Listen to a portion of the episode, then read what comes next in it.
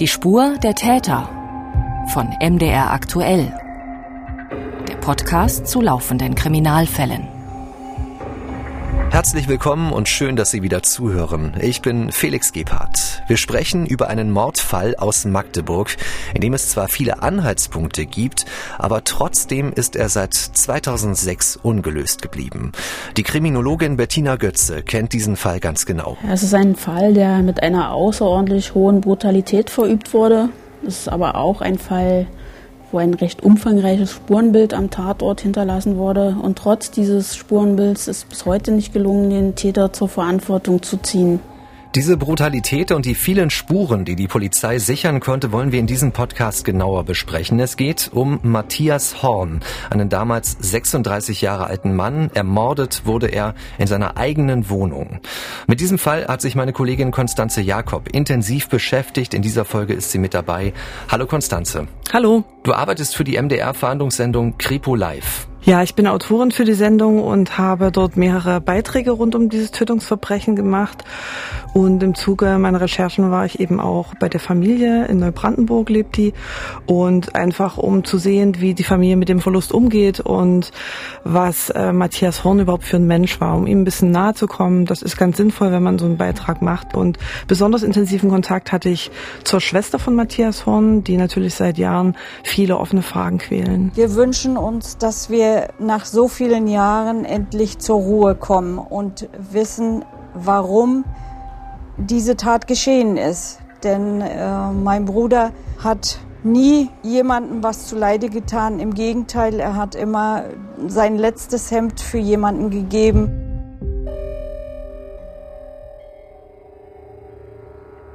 Wer hat Matthias Horn getötet und warum wurde er umgebracht? Die Umstände seines Todes sind auch mehr als 15 Jahre danach rätselhaft. Wir wollen bei Die Spur der Täter zusammenfassen, was passiert ist und wo es noch offene Fragen gibt. Erstmal wollen wir aber dieses Opfer in dem Fall genauer kennenlernen und beschreiben. Also was war das für ein Mensch, der hier zu Tode gekommen ist? Konstanze, wir haben schon gesagt, Matthias Horn ist nur 36 Jahre alt geworden und in Magdeburg hat er zuletzt gewohnt. Ja, er hat in Magdeburg gewohnt, aber sein sozialer Mittelpunkt war noch seine Geburtsstadt Neubrandenburg in Mecklenburg-Vorpommern. Dort ist er geboren worden, dort ist er aufgewachsen. Ähm, er war das jüngste Kind von drei Geschwistern. Er hat neben der Schwester eben noch einen Bruder. Der Bruder lebt aber in Österreich. Ähm, zu dem hat er nicht ganz so viel Kontakt. Und ähm, als ich bei seiner Familie war, habe ich mich vor allem mit der Schwester und der Mutter unterhalten. Wir sind ein bisschen durch Neubrandenburg gelaufen. Sie haben mir so ein paar Bezugspunkte von Matthias Horn gezeigt. Das ist so eine Kleinstadt, ne? Also keine ja, Großstadt, aber auch kein Dorf. Eine Kleinstadt, würde ich sagen, sehr schön gelegen an einem großen See. Und sie haben mir dort gezeigt, wo er zur Schule gegangen ist, wo er seine erste Wohnung auch hatte. Also die standen ihm eben sehr, sehr nahe und wollten einfach da mir auch helfen, dass ich da eben auch ein, ein gutes und realistisches Bild von dem Familienmitglied bekomme. Und ähm, was sie mir auch gezeigt haben, war seine Stammkneipe und die spielt in seinem Leben eine große Rolle, denn er war wirklich jedes Wochenende Neubrandenburg. Das kennt man ja, Leute ziehen aus ihrer Heimat weg und haben aber in ihrer Heimat den Freundeskreis und dann fahren die halt echt jedes Wochenende nach Hause und treffen dort die Freunde.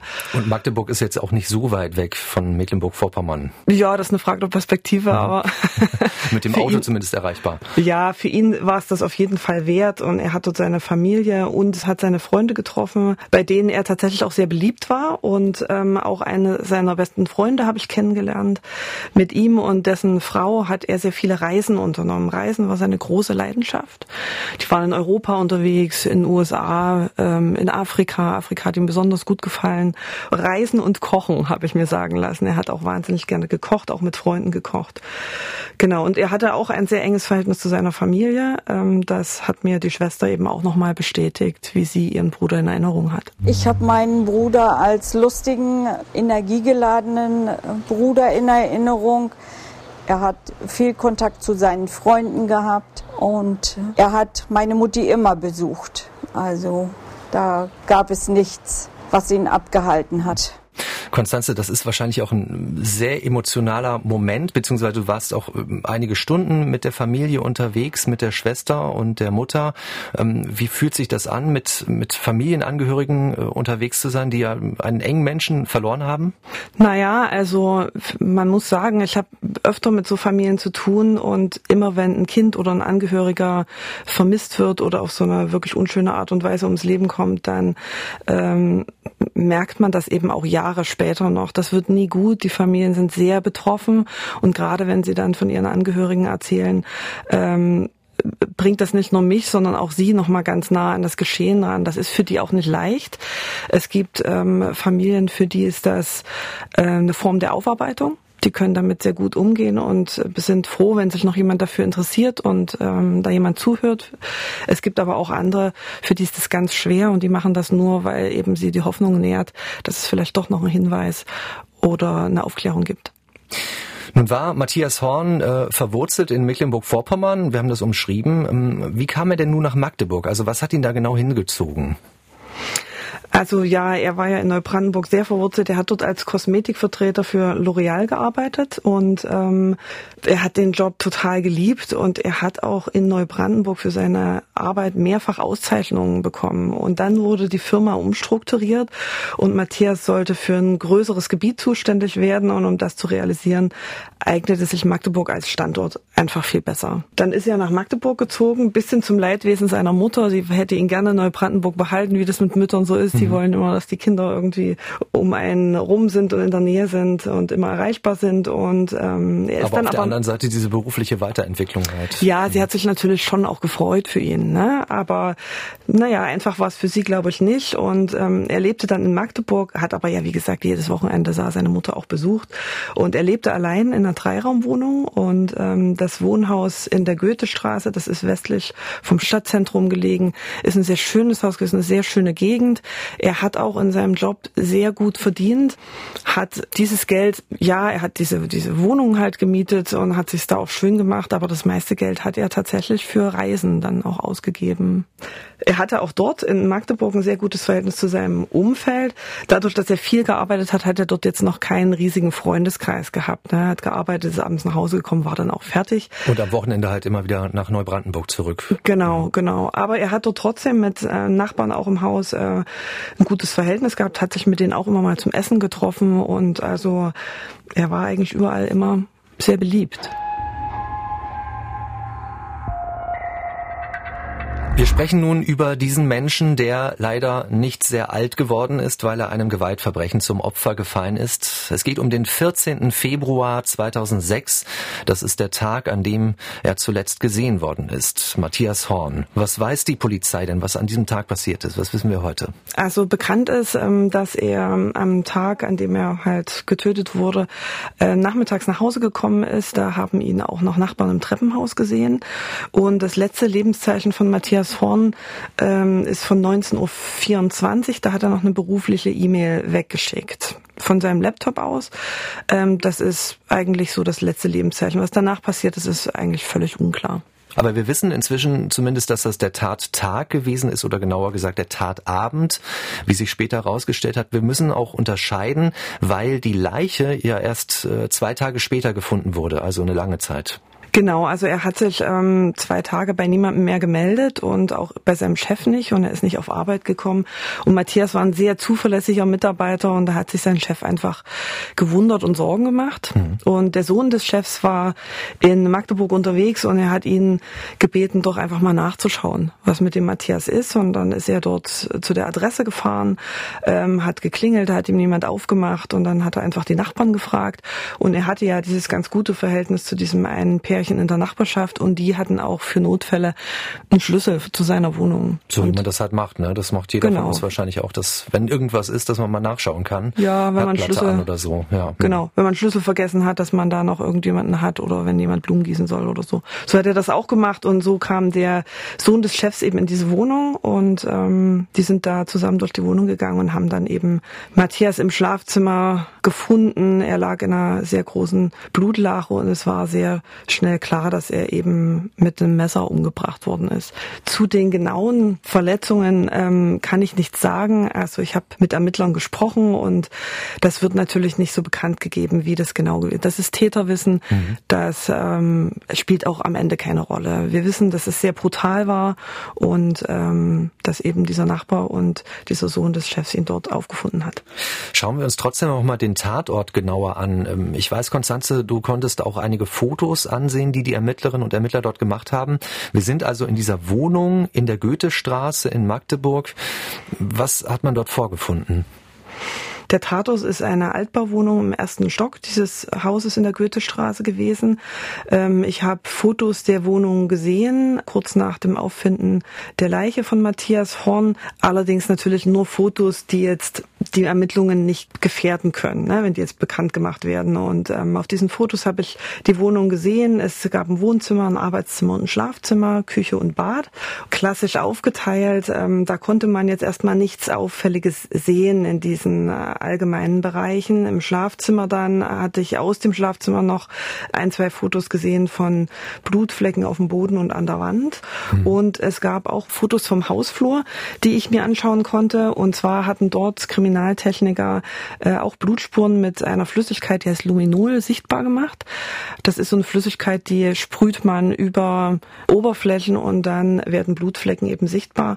Und es zeigte eben, dass ähm, der oder die Täter bei ihrer Flucht offensichtlich dort Blut des Opfers aus der Wohnung eben auch mit durch den Hausflur getragen haben. Und es gab außerdem noch Fotos von der Türe. Das war ganz interessant, weil dort hat man keine Einbruchsspuren festgestellt. Das bedeutet, Matthias Horn hat den oder die Täter wahrscheinlich freiwillig in die Wohnung gelassen. Du hast ja die Familie kennengelernt, hast du gesagt. Ähm, wie hat die diese Nachricht aufgenommen, dass Matthias Horn umgebracht worden ist? Also für die Familie war das natürlich ein riesiger Schock. Sie haben ihren Sohn ja in einer sehr positiven Erinnerung und ähm, die können sich das gar nicht, gar nicht vorstellen, dass ihm jemand so was Böses antun kann. Der hat immer allen geholfen, der war immer freundlich, der war immer zuvorkommend, überhaupt nicht aggressiv, er hat sich auch nicht schnell provozieren lassen oder irgendwas. Dass er in seiner eigenen Wohnung Opfer so einer Gewalttat wird, das ist für die halt unbegreiflich. Ich habe gesagt, das kann nicht sein wir haben doch vor ein paar Tagen gerade noch miteinander gesprochen. Also die Nachricht hat ganz schwer auf unseren Schultern gelegen. Wir konnten damit alle nicht umgehen. Das ist nochmal die Schwester von Matthias Horn und ich stelle mir das auch ganz äh, schwer vor, gerade so aus der Ferne, also äh, Neubrandenburg und in, in Magdeburg hat er gelebt, diese Nachricht zu bekommen, dass der eigene Bruder zu Tode gekommen ist, glaubt man wahrscheinlich erst gar nicht, oder es dauert zumindest ein bisschen, bis man das so begriffen hat, wenn das so völlig ohne Vorwarnung passiert. Also diese Nachricht wird ja auch in der Regel von der Polizei überbracht. Ja, die Nachricht wird von der Polizei überbracht. Das ist für, für die Beamten natürlich auch immer äh, ganz schwer und äh, das ist natürlich auch immer nicht Teil der Lebensrealität dieser Menschen. Ne? Das kommt wirklich äh, völlig unerwartet und und reißt die so völlig aus ihrem Alltag raus. Und das ist natürlich äh, für die Beamten, die dann so eine Nachricht überbringen müssen, auch ganz schwer damit umzugehen. Die haben oft selber Familien. Da gibt es auch spezielle äh, Teams, die für die Seelsorge zuständig sind bei der Polizei.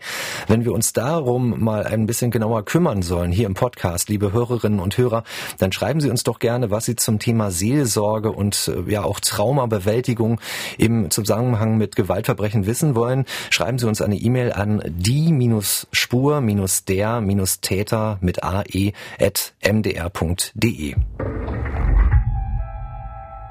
Matthias Horn ermordet am 14. Februar 2006 und das ist eigentlich ein Datum äh, jedes Jahr, an dem äh, Valentinstag gefeiert wird, zumindest von vielen verliebten Menschen, also ein Tag der Liebe und tragischerweise wurde dieser Fall deshalb auch immer wieder als Valentinsmord bezeichnet.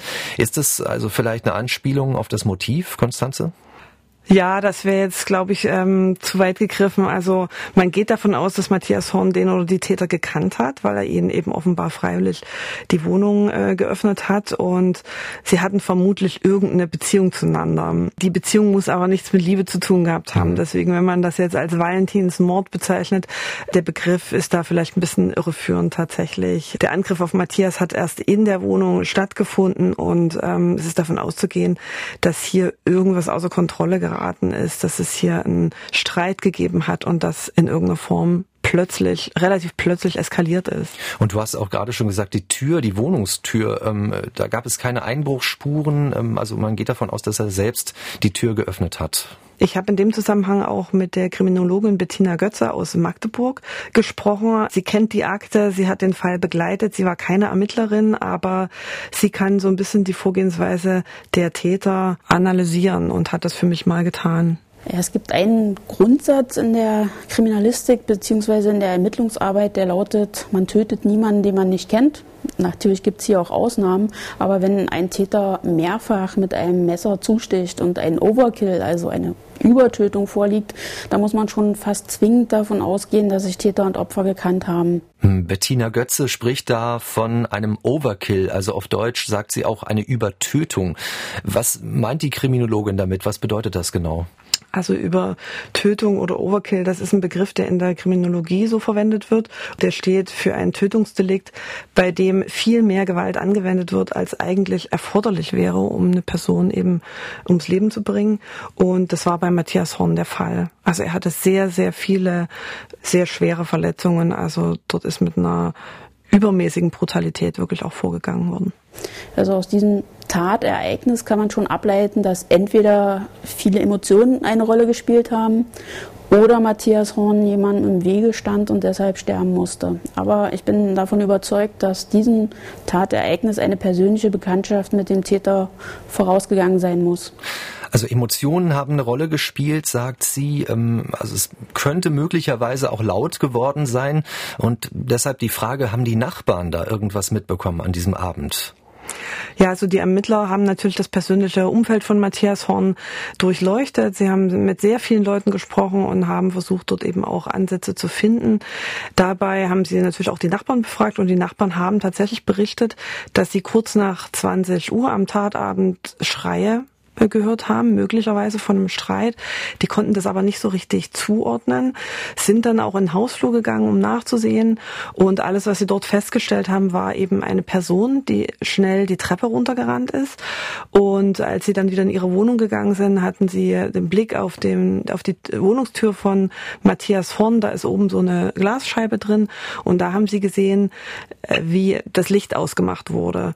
Und das führte die Ermittlung zu einer ganz spannenden Theorie, die mir Mike von Hoff von der Polizei von Magdeburg mal erklärt hat. In dem Fall ist es so, dass Matthias Horn so schwer verletzt war, dass er äh, nicht die Möglichkeit hatte, das Licht selbst auszuschalten. Somit ist letztlich eine Zwei-Täter-Theorie entstanden. Die eine Person, der eine Täter, der sehr schnell die Treppe hinunterlief und die zweite Person, die sich neben Matthias Horn noch in der Wohnung befunden hat und dann dort aufgrund der Geräusche im Hausflur das Licht dort ausgeschaltet hat. Also hier die Annahme, dass es zwei statt nur ein Täter gewesen sein könnten. Genau, also zum einen der, der da offensichtlich die Treppe runtergerannt ist und äh, zum zweiten eben die Person, die dort das Licht ausgeschaltet hat. Also das könnte wichtig sein, äh, was an diesem Abend die Nachbarn oder andere Menschen vielleicht an Auffälligkeiten auch auf der Straße später wahrgenommen haben, wenn da wirklich jemand runtergelaufen ist oder zumindest wurde das ja so wahrgenommen, ausgesagt von den Zeugen. Wir sind auf der Suche nach einem Motiv und weitere Indizien könnten dabei die gestohlenen Gegenstände sein, über die haben wir noch gar nicht gesprochen ähm, und deshalb auch die Frage, ob das vielleicht ein Raubmord gewesen sein könnte. Was sagt die Polizei dazu? Also es ist am Tatort ein Notebook entwendet worden, ein IBM ThinkPad X31 hieß das damals. Das ist ein älteres Modell, mhm. das wurde zwischen den Jahren 2003 und 2005 hergestellt. Auf diesem Notebook sind Firmendaten der, der Firma, für die er gearbeitet hat, L'Oreal. Und ähm, falls dieses Notebook irgendwann später aufgetaucht ist und jemandem sowas aufgefallen ist, äh, das wäre auf jeden Fall ein Hinweis. Ansonsten ist auch eine EC-Karte gestohlen worden wir haben direkt zwei Monate nach dem Tötungsdelikt im April 2006 bei Kribo Live über den Fall das erste Mal gesprochen. Damals war die Magdeburger Polizeipressesprecherin Beatrix Mertens bei uns im Studio und die Ermittlerin hat uns da schon erklärt, wie schwer es ist, eine klare Aussage zu einem Motiv zu machen. Das ist sehr schwer zu sagen. Also ein typischer Raubmord halten wir für ausgeschlossen, denn ähm, Es gab viele Wertgegenstände noch in der Wohnung, unter anderem auch eine größere Menge an Dollarnoten. Diese ganzen Wertgegenstände blieben unberührt, mussten aber eigentlich von dem Täter gesehen worden sein. Weggekommen ist natürlich trotzdem etwas, und zwar eine EC-Karte, mit der auch später Abhebungen vorgenommen wurden, und ein Laptop älteren Modells, mit dem eben zuletzt auch diese besagte E-Mail versendet wurde. Mit der entwendeten EC-Karte wurde noch in derselben Nacht eine Abhebung vorgenommen, und zwar an der Volksbank in der Halberstädter Straße in Magdeburg. Und eine weitere Abhebung erfolgte zwei Tage später an einer Dresdner Bank in Halle. Also die Polizeisprecherin sagt, diese Karte wurde noch zweimal verwendet, obwohl Matthias Horn schon tot war, zum Geld abheben. Einmal in Magdeburg, aber auch in Halle an der Saale. Das heißt, die Täter hatten auch irgendwie die dazugehörige PIN bekommen. Ja, und das ist wirklich auch ähm, eine Sache, die nicht so ganz geklärt ist, woher sie diese PIN hatten, weil ich habe äh, das auch die Mutter und die Schwester gefragt, ob Matthias Horn jemand wäre, der seine PIN, manche Leute schreiben sich die auf die Karte drauf, ne, weil sie sich nicht merken können. Irgendwo versteckt. Oder tun sie mhm. getrennt mhm. ins Portemonnaie und da haben die gesagt, das würde er niemals tun. Er mhm. hat auch ein sehr gutes Zahlengedächtnis wohl und hätte das, hätte das nicht gemacht. Also wie sie an die PIN gekommen sind, das ist völlig unklar. Und sie müssen auch informiert gewesen sein, denn normalerweise sind solche Automaten ja videoüberwacht. Mhm. Und das waren nun ausgerechnet zwei Automaten, die nicht videoüberwacht waren. Also das muss man wissen. Und ähm, es ist hier völlig unklar, ob die Täter hier einen Raub sozusagen nur inszenieren wollten oder ähm, was der Grund dafür ist, ist auch völlig unklar. Ein Fall, in dem viel Hass im Spiel gewesen sein muss aufgrund dieser Brutalität bei der Tat, die vielen Messerstiche, die zum Tod geführt haben. Ein Raubmord, haben wir gerade gezeigt, der kommt laut den Ermittlern nicht in Frage, weil noch viele Wertgegenstände auch am Tatort zurückgelassen worden sind. Gibt es noch Hoffnung, dass dieser Fall nach so einer langen Zeit noch aufgeklärt werden kann? Wir haben ja zumindest ein Opfer mit vielen Kontakten, viele Bekannte, Freunde. Da könnte also ja immer noch ein entscheidender Hinweis kommen heute. Ja, also einen Hinweis auf die Täter gibt es vielleicht auch noch. Am Tatort wurden zahlreiche DNA-Spuren äh, gesichert. Die wurden mit Personen abgeglichen, die zu der Wohnung immer mal Zutritt hatten, also Freunde, Familie, Hausbewohner. Ähm, die sind alle abgeklärt worden, bis auf eine DNA-Spur, die dort gefunden wurde. Und das könnte natürlich die DNA eines der Täter oder des Täters sein. Zum anderen ist es natürlich so, wenn die dort wirklich zu zweit waren, dann gibt es zwei Personen, die von diesem Tötungsverbrechen wissen. Und das ist jetzt schon viele Jahre her. Persönliche Beziehungen verändern sich. Und natürlich gibt es auch noch die Hoffnung, dass es ähm, jemanden gibt, der davon weiß und der vielleicht nach Jahren auch sich sagt, ich kann das nicht mehr weiter mit mir rumtragen und ich muss das irgendwie loswerden und erzähl's jemandem. Auch sowas kann natürlich zu einer Aufklärung führen. Das ist auch so die Erfahrung, die du bei den Kriminalisten bekommen hast, ne? dass das sich verändert über die Jahre und, und Beziehungen sich verändern und vielleicht äh, doch jemand spricht ja, da kommt, da ist man sich dann nach Jahren plötzlich doch nicht mehr so nah oder man hat noch irgendeine alte Rechnung offen oder man kann halt wirklich einfach auch mit seinem schlechten Gewissen nicht leben, ja, und, und sagt es dann eben doch nochmal jemandem. Und ähm, wichtig ist auch, dass das hier eben Mordfall ist und Mord verjährt nicht und das heißt, die Ermittlungen gehen immer weiter und der Täter oder die Täter können sich da einfach niemals sicher sein. Konstanze Jakob, vielen Dank, dass du dir die Zeit genommen hast, diesen Fall nochmal zu erzählen. Ja, sehr gerne. Wenn Sie noch Feedback haben zu unserem Podcast oder auch Fragen zu dieser oder weiteren Folgen, schreiben Sie uns an die-spur-der-täter mit ae.mdr.de. Außerdem würden wir uns freuen, wenn Sie uns abonnieren. Dann bekommen Sie immer die neue Folge direkt aufs Handy und Sie können auch eine Bewertung hinterlassen. Die Spur der Täter finden Sie zum Beispiel auch in der ARD Audiothek. Und dort finden Sie auch zurzeit ein neues Kriminalhörspiel, das ich Ihnen noch empfehlen möchte. Es gibt einen neuen Radio Tatort. Die neue Folge heißt Schlachten und Zerlegen. Und das heißt, es geht um Ermittlungen in der Fleischindustrie. Ist das? Ein Stück von einem Ohr, ja. Was? Okay, woher haben Sie das? Ein Arbeiter, er hat's mir zugeworfen. Ja, alles klar, zugeworfen. So, jetzt Hände auf dem Rücken. Die kriegt ihr acht umdrehen. Was? Jetzt Nein, Maschewski. Mensch, die, die schleppt hier scheibchenweise Leute ran, ja? Ritter, das ist ein menschliches Ohr. Das, ist... oh, Entschuldigung. Schlachten und Zerlegen von Dirk Lauke, produziert vom Mitteldeutschen Rundfunk. Diesen ARD-Radio-Tatort finden Sie überall dort, wo es Podcasts gibt. Und einen Link dazu gibt es auch in unseren Show Notes. Das sind diese kleinen Beschreibungstexte zu unseren Folgen auf mdr.de. Ich bin Felix Gebhardt. Vielen Dank fürs Zuhören und bis zum nächsten Mal. Sie hörten Die Spur der Täter. Den Podcast zu laufenden Kriminalfällen von MDR aktuell.